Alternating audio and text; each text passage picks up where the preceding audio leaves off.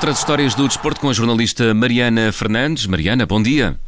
Olá, bom dia. Bom dia. Olha, começamos eh, esta edição com a Fórmula 1 e com um acidente que poderia ter acabado mal.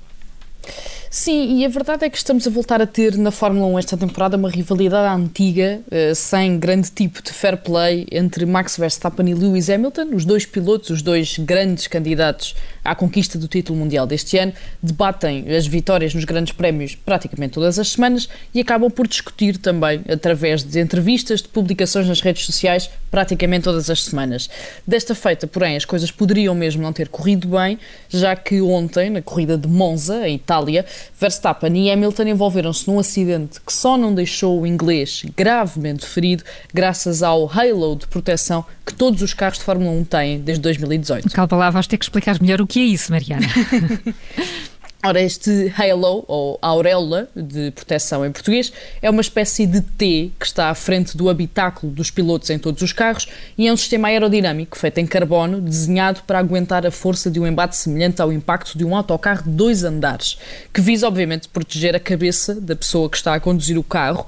A introdução deste halo em 2018 não foi nada consensual. Muitos dos pilotos mostraram-se contra e até levantaram questões sobre uh, os ângulos mortos que criava na visão, portanto, diziam que poderia até tornar-se mais perigoso ainda conduzir com o Halo do que sem ele.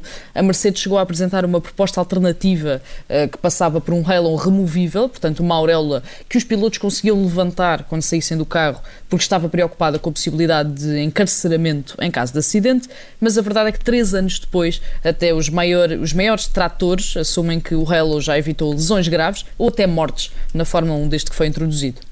Antes desta situação com Lewis Hamilton, já tinha existido outras em que este Halo foi crucial.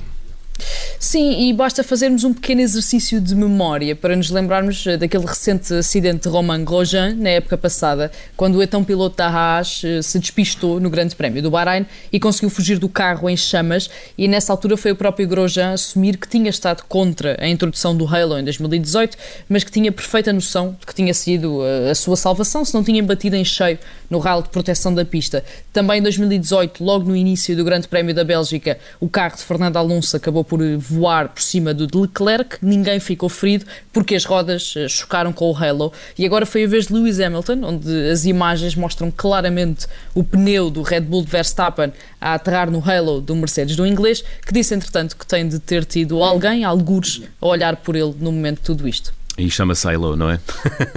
Olha, e passamos para o ténis porque foi um fim de semana de decisões. Sim, este fim de semana eh, foi o fim de semana das finais do US Open, tanto feminina como masculina, e se Medvedev chegou praticamente o mundo inteiro ao bater Djokovic em 3 sets para ganhar o primeiro Grand Slam da carreira, a verdade é que muitas das atenções estiveram principalmente viradas para a final entre Emma Raducano e Leila Fernandes, logo no sábado. Ora, com 18 e 19 anos, as duas tenistas discutiram a primeira final de um Grand Slam entre duas adolescentes desde 1999, um ano em que, é escusado dizer, nenhuma delas era nascida, e fecharam uh, com chave de ouro uma participação brilhante neste US Open, que acho que vai continuar a ser falada durante vários anos. Uh, no fim, a grande vencedora foi a britânica Emma Raducanu, ela que tem uma história um bocadinho diferente uh, da, da larga maioria dos atletas de alta competição. Hum, diferente. Dif diferente como, Mariana? Explica lá onde é que vem essa diferença. Pelo simples facto de nunca ter deixado a escola presencial, digamos assim. Ela continua a estudar, o que faz sentido porque tem apenas 18 anos, mas continua a fazê-lo totalmente integrada numa escola, matriculada numa turma, com os exames nos mesmos timings e sem grandes eh, facilitações, sem ser, obviamente, a flexibilidade que tem de ser garantida em termos de faltas quando está a viajar de e para torneios.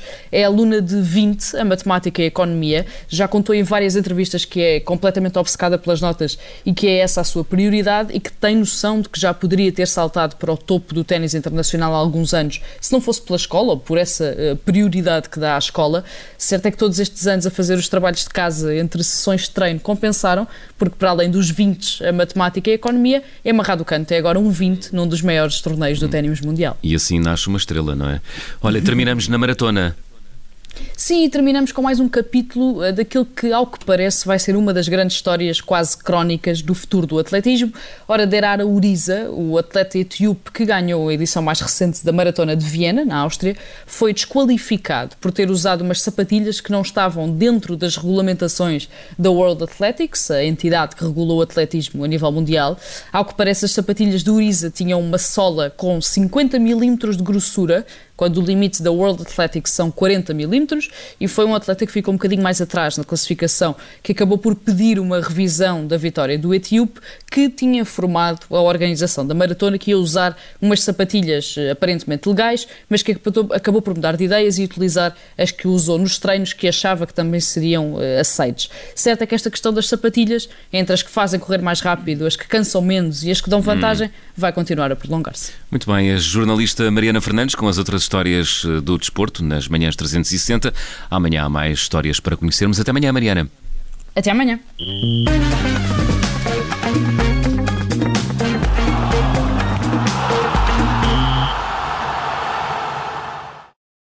Rádio Observador. Obrigada por ter ouvido este podcast. Se gostou, pode subscrevê-lo, pode partilhá-lo e também pode ouvir a Rádio Observador online em 98.7 em Lisboa e em 98.4 no Porto.